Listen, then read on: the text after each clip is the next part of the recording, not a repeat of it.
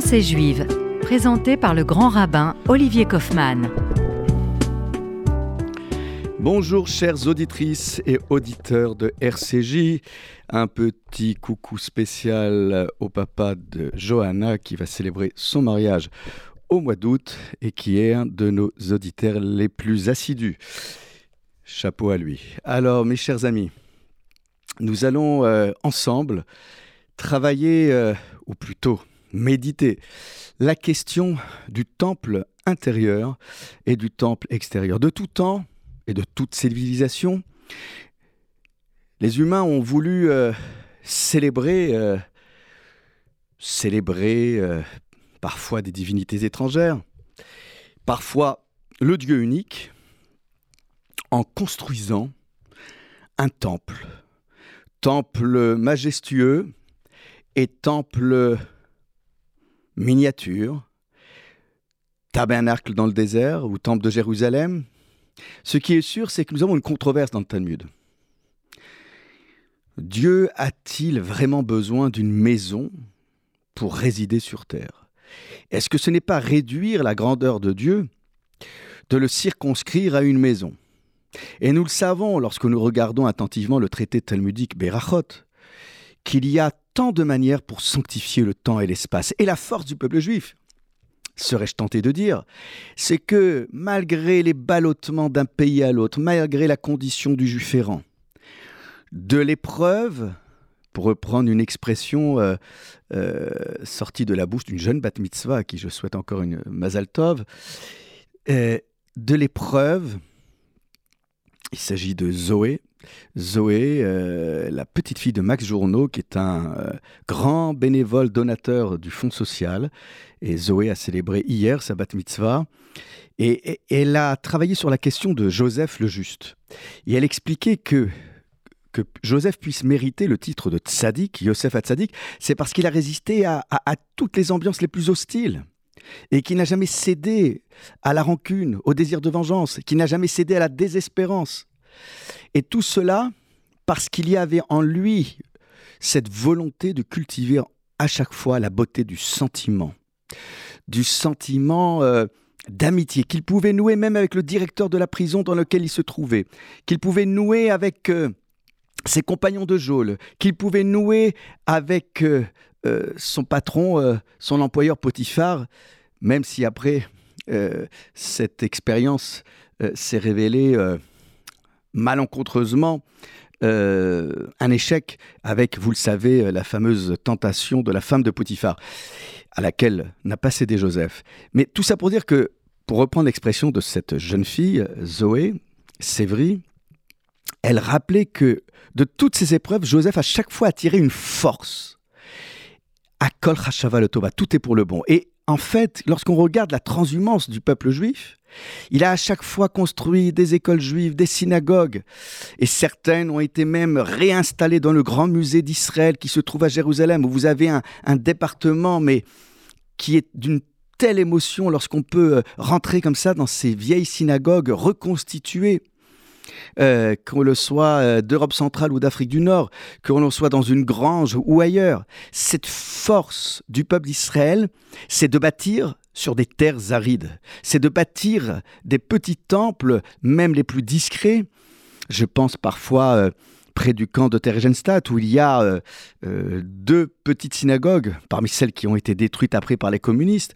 Et ces petites synagogues que l'on peut visiter, sont des lieux incroyables. Euh, lorsqu'on a voulu s'y rendre avec un groupe, euh, il y a quelques années, un groupe euh, d'étudiants de la synagogue de la place des Vosges, on s'est retrouvé presque étouffé, voire même asphyxié, car il n'y avait pas d'air. Et on se demande comment des juifs ont pu, en toute clandestinité, de se retrouver dans ce lieu étouffant. Et en fin de compte, on voit que sur le mur, le rabbin ou l'officiant avait peint des fenêtres virtuelles, avec un ciel, avec euh, une lumière qui venait de l'extérieur, avait pas même les deux bougies qui, dans certains rites d'Europe centrale, euh, viennent, euh, la bougie, pardon, qui vient être allumée par l'officiant lorsqu'il commence l'office. Comme pour dire que même là où on veut nous obscurcir la vue, rien ne pacifie notre vue, parce que nous avons le pouvoir de continuer à être des rêveurs, des créatifs, et d'imaginer d'imaginer la lumière. Eh bien, mes chers amis, construire un temple fait appel non pas à des ressources financières, parce que nos synagogues n'ont pas besoin d'être bling-bling. Euh, je reviens encore à cette idée de sobriété, de simplicité, mais c'est encore un autre débat. Ce qui est sûr, c'est qu'il faut, selon les règles, à la rigue des fenêtres qui ouvrent sur le ciel et sur le monde extérieur. Clapez là, parce que si je ne peux pas me concentrer à l'intérieur, eh bien, je dois me concentrer en regardant le haut le haut ou le bas, mais ce qui est sûr, c'est que je n'ai pas d'image pour pouvoir concentrer mon regard dans une synagogue, en raison de l'interdiction de faire des images euh, de Dieu. Mais ce qui est sûr, c'est qu'il y a ce pouvoir de concentration, de méditation transcendantale, alors qu'on n'a pas grand-chose autour de nous. Et c'est là la force du peuple juif. Et c'est la force du peuple hébreu. Alors qu'il vient de sortir d'Égypte, comment peut-il être aussi imaginatif? Lui qui a été confronté à la laideur du monde, lui qui a été confronté à l'obscurité d'un monarque, d'un despote absolu en la personne de Pharaon, lui qui n'a pas été euh, formé au métier noble, manuel, euh, au métier de tisserand, d'architecte. Comment imaginer que ces hommes et femmes sont capables de chercher en eux des ressources insoupçonnées pour bâtir un petit temple miniature dans le désert. Ce sont toutes ces petites choses-là qui font dire que malgré le fait que les rabbins, pour certains, ont bien justement envie de dire que Dieu n'a pas besoin d'un temple, mais que ce temple pourrait être juste une concession aux besoins des hommes. Alors je ne parle même pas de la faute du Vaudor, qui lui, cette faute qui peut-être aussi, selon certains rabbins, serait à l'origine, si déjà euh, vous voulez ressembler aux autres peuples, alors nous allons opter pour la centralisation du culte, pour euh, faire en sorte qu'il n'y ait pas de dislocation euh, du lien au sein du peuple d'Israël avec des temples un peu divers, vous savez, les temples pirates. C'est là bien la question de l'unité du peuple juif. Vous savez, ce tourisme un peu synagogal, où on a l'impression que c'est jamais bien assez chez soi, qu'il faut aller ailleurs. alors, on peut se féliciter de la multiplication des touristes, mais par, par par contre, on peut déplorer parfois que certaines euh, grandes communautés qui devraient aussi euh, se remettre en question, certes, de cette émulation d'office entre guillemets pirate, pardonnez-moi l'expression. Mais euh, dans alors toute proportion gardée bien évidemment, mais quand il y a eu le schisme après la mort du roi Salomon et, toutes ces questions du nord d'Israël où il y avait plus de pauvres que la capitale de Judée, la Jérusalem, où on avait une forme d'aristocratie euh, sacerdotale, eh bien euh, il y avait aussi ces temples concurrents. Donc tout ça pour dire que oui au temple, mais pas à n'importe quel prix, pas dans n'importe quelle condition et si on doit sanctifier le temps et l'espace pour euh, plus se prouver à soi-même que prouver à Dieu qu'on est capable d'être en quête du beau. Et euh, là, il y a la question de l'esthétique. Alors je reviendrai juste après la pause musicale sur cette question de, euh, du fameux architecte Betzalel avec un extrait du traité talmudique Berachot. À tout de suite.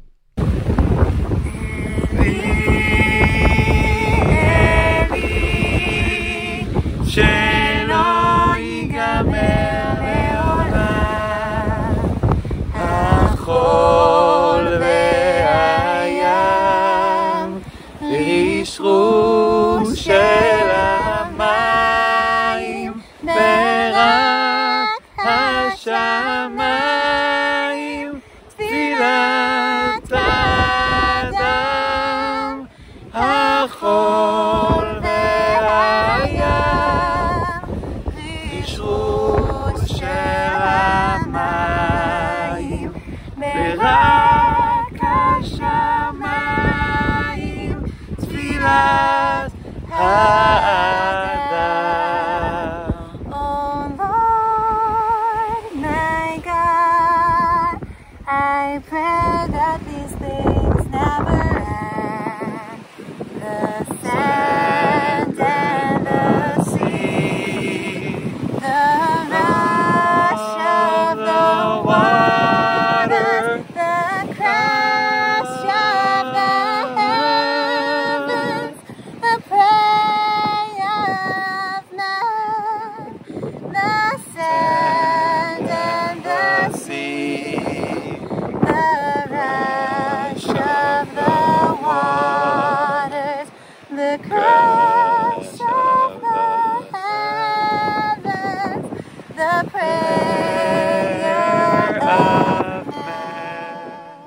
Et nous voilà de retour avec cette, euh, cette euh, chanson que nous connaissons bien, Mon Dieu, mon Dieu, cette prière de l'homme comme le clapotis euh, de la mer. Cette, cette réflexion qui nous ramène à chaque fois à notre propre finitude face à l'infini d'un océan. Et, vous entendiez peut-être aussi euh, ce vent marin, parce que ce couple Yonona euh, a euh, essayé,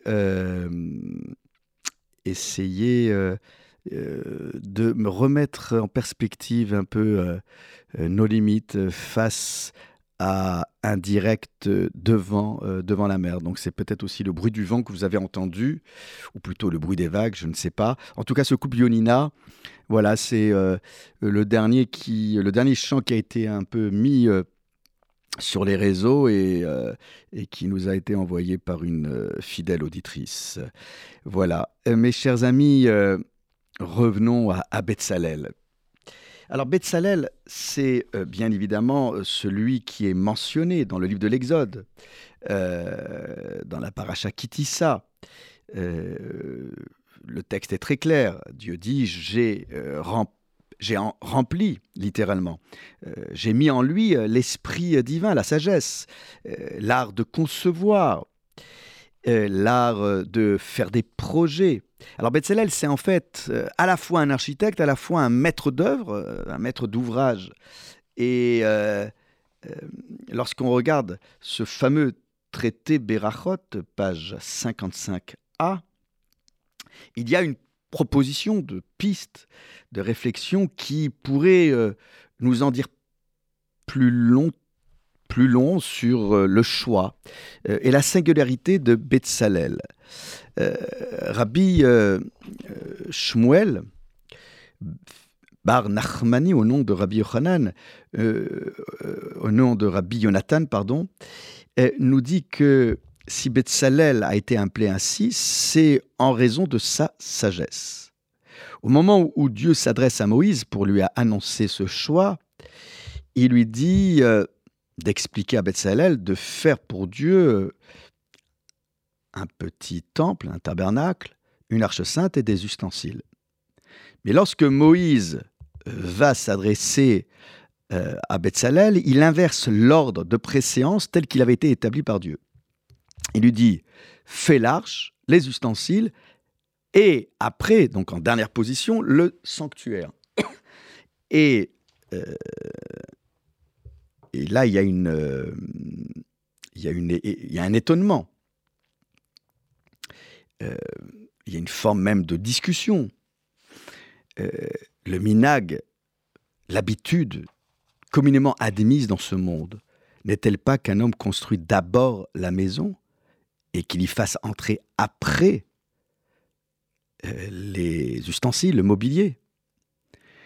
Et toi, tu me dis de faire le contraire. Euh, mais si je commence par les kélim, si je commence par les ustensiles, où vais-je les placer? Et il semblerait que pour éviter euh, ce type euh, de désagrément, de questionnement, Dieu a tranché en demandant de faire d'abord le Mishkan. Comme pour dire que dans le mot Betsalel, il y a cette euh, construction de deux expressions, Betsel, elle, à l'ombre de Dieu. Comme pour dire qu'il faudrait d'abord se trouver le lieu adéquat pour pouvoir être plus inspiré, voire ordonné, voire apaisé. Ce midrash qui est cité euh, nous en dit sur la distinction à opérer entre ce texte de Kitissa et le texte précédent, il faut remonter à Teruma, où là, euh, il est question des ustensiles du Mishkan, du tabernacle, et après du tabernacle lui-même. Et puis, euh, si on veut euh, prospecter un peu plus loin, à- lorsqu'on va vers la fin du livre de l'Exode, dans Vayakel, eh bien là, on parle des ustensiles en deuxième position, après la construction du Mishkan. Donc il semblerait, selon le Midrash que nous avons étudié, cité par la Gemara, par le Talmud, que la sagesse de Betsalel ne reposerait pas sur euh, l'art de concevoir en tant que tel, ou de façonner, mais plutôt dans euh, la capacité à travailler et à ordonnancer, à mettre de l'ordre. Moïse a donc compris que dans Bethsalel, il y avait cette volonté de se retrouver à l'ombre de Dieu pour mieux mettre de l'ordre dans son esprit et dans l'espace. Il semblerait donc que Bethsalel tantôt pourrait être l'incarnation euh, d'un artisan euh, euh, exerçant sa liberté de création artistique, mais le Midrash a l'air de dire qu'il faudrait plutôt parler d'une sagesse de l'organisation de l'espace. L'explication euh, qui pourrait sembler la plus plausible dans euh, le choix de Betsalel comme un modèle euh, qui pourrait être celui qui annoncerait déjà le début de la libération de l'esprit des anciens esclaves affranchis. Quelqu'un qui est capable de se préoccuper du travail, mais non pas du travail qui ressemblerait aux travaux forcés imposés en Égypte avec euh, le mortier, la pierre, les briques, mais plutôt comme déjà ce souci d'être euh, dans la création presque virtuelle. Faire d'abord travailler son esprit avant de faire travailler euh, ses muscles. Comme pour dire que ici, euh, il y a chez Betsalel l'idée que, en somme, le Mishkan pourrait euh, solliciter beaucoup plus ce souci d'ordonnancement que de façonner tout de suite euh, des ustensiles. Est-ce que la construction de Mishkan serait moins fastidieuse et rappellerait peut-être moins euh, ce qui était imposé en Égypte Là reste la question en suspens. Nous y reviendrons dans une prochaine émission. Mes chers amis, Shabbat Shalom, soyez bénis, et puis euh, soyons des bâtisseurs d'aujourd'hui et de demain. À très vite. Shabbat Shalom.